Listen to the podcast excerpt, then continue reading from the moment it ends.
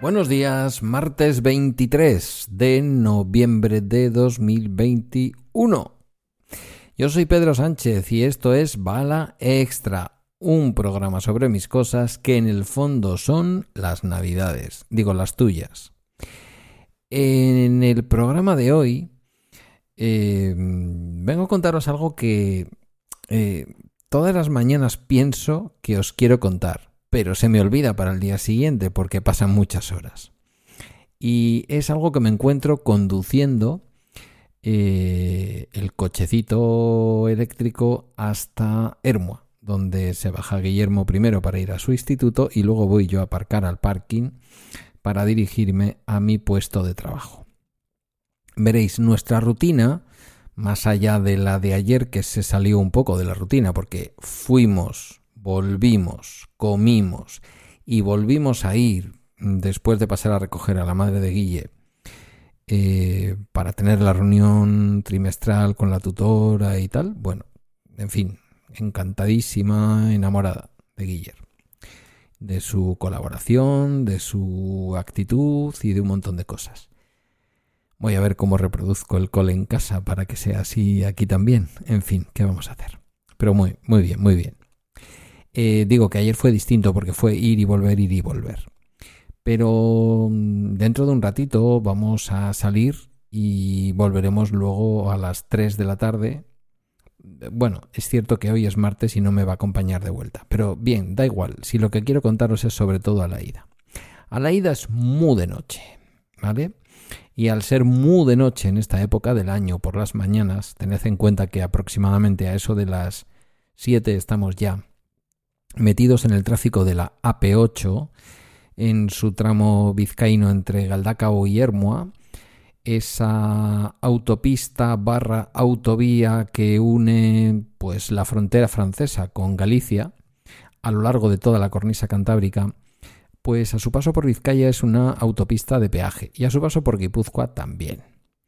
Desde justamente el término municipal de Galdacao hacia Hermua. Antes no, es decir, yo me puedo ir hasta el infinito y más allá. Asturias, eh, a donde quiera. No es de pago. Este tramo sí es de pago. Esto lo digo también para todos los que os quejáis con razón del asunto de que si se van a poner más peajes y tal y cual. Bueno, con razón a veces y, otras no tanta, ¿vale? Eso lo debatimos otro día. Entonces, cogemos nuestra autopista de cada mañana y todavía es de noche. Y cada día me he ido fijando, porque yo ya tengo una edad en la que me fijo en estas cosas nimias, pero que no lo son tanto, me encuentro aproximadamente una media de entre 6, 8, yo diría que la media son más bien 6, 7, por ahí. No llega a 10, aunque hay días que cuento 10, pero hay días que no cuento 6. ¿Y pero qué es lo que cuentas, Pedro? Por favor, concreta coches con defectos en la iluminación. Coches que no tienen ninguna iluminación por detrás, que solamente los ves cuando tú les das con tu propia luz en los catadióptricos, que así se llaman. Uno todavía recuerda cuando se sacó el carnet de conducir. En esos reflectantes de color normalmente rojo o naranja que los coches llevan detrás y que están precisamente pensados para esto, para cuando el coche por lo que sea tiene un problema, que al menos refleje con las luces del coche que eh, le persigue, digamos. Otros directamente van tuertos. Em, atrás a veces falla una luz y otras veces fallan las dos. Adelante es más raro encontrar un coche que le fallen las dos luces. Esos suelen ser más bien olvidos. Pero tuertos, coches tuertos, no me digáis que no os encontráis coches tuertos a tutiplén. Muchos, muchísimos. Aquí hay diversas actitudes. El que va tuerto y le importa una M. El que va tuerto y entonces pone los dos antinieblas, con lo cual ya son dos incorrecciones. No llevar la iluminación de cruce adecuada y además colocar la luz antiniebla cuando ni hay lluvia fuerte, ni humo, ni niebla. Em, sancionable, por cierto, para quien no lo sepa. Digo porque cuando ponemos la luz eh, de, niebla, hay que estar pendiente de cuando hay niebla, porque cuando ponemos la luz de niebla y desaparece la niebla, la luz de niebla molesta y mucho, por delante y por detrás, como el del chiste, ¿vale? Eh, pero bueno, hoy no quiero hablar de los que colocan la luz antiniebla y se acuerdan de apagarla cuando paran el motor del coche en su destino. Hoy quiero hablar de toda esa gente que no se da cuenta que circular a 100, 120, incluso más velocidad por la autopista. Tres carriles, petados de coches. Em, el tramo es un tramo interesante pero peligroso. Es interesante porque a diferencia de lo que ocurre en otras grandes capitales como Barcelona, como Bilbao, no sé, supongo que Sevilla o Valencia, lo desconozco, em, pero Barcelona o... He dicho Barcelona o Bilbao. Barcelona-Madrid, quería decir. El tráfico no se colapsa, no se para. Por lo tanto, lo que ocurre es que hay una densidad enorme de tráfico que puede ir entre 100 y 120 todo el rato. Cerquita, muy cerquita, ¿vale? Pero a veces, si vas a tiempo, si no te dejas ir mucho la hora, no hay tanta densidad. Hay, hay mucho tráfico, muchos coches, pero no tanta densidad.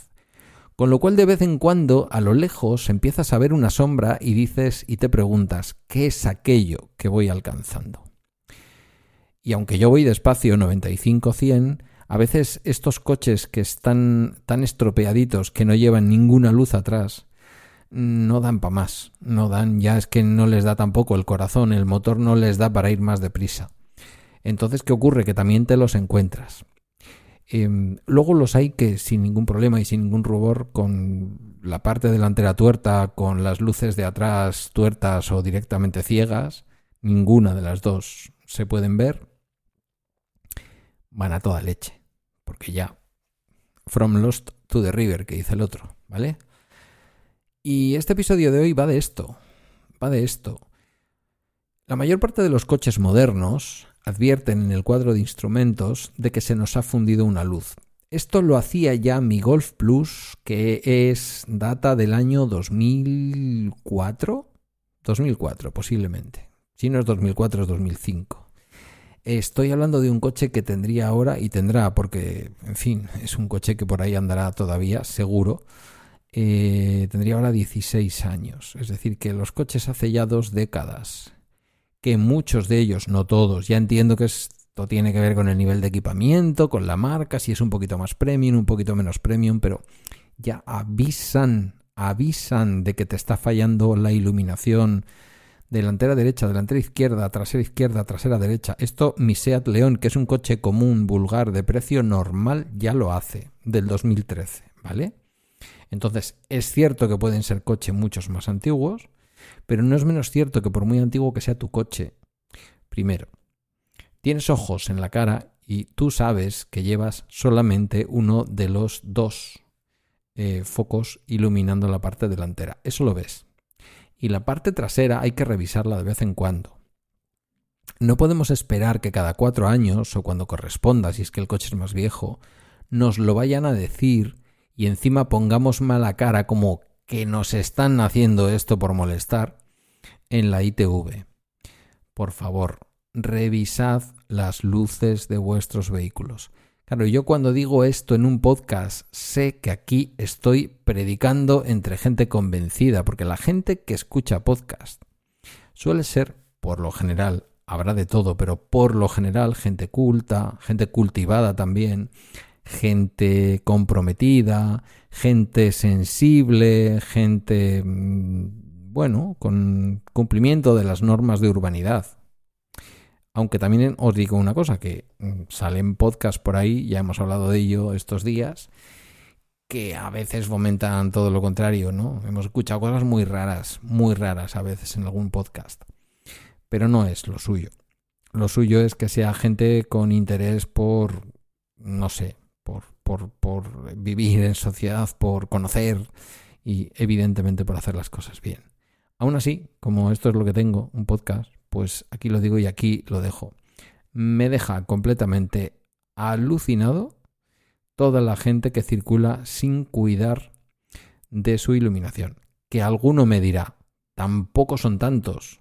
No, no lo son, porque son cientos de coches los que yo me cruzo cada mañana y ya digo que la media podrían ser 6, 8, los que cada mañana en 25 minutos de viaje me encuentro que llevan las luces como para echar a correr. Que a veces lo hacen literalmente. Pero bueno, aún así me sigue llamando la atención. También me llama la atención que, mm, sinceramente, solo he visto parar a la policía los coches porque llevan mal la luz. No digo que no lo hagan, ¿eh? Digo, esta es mi experiencia vital. A ver, que mi experiencia no se convierta de pronto en ley. Solamente mm, es mi experiencia.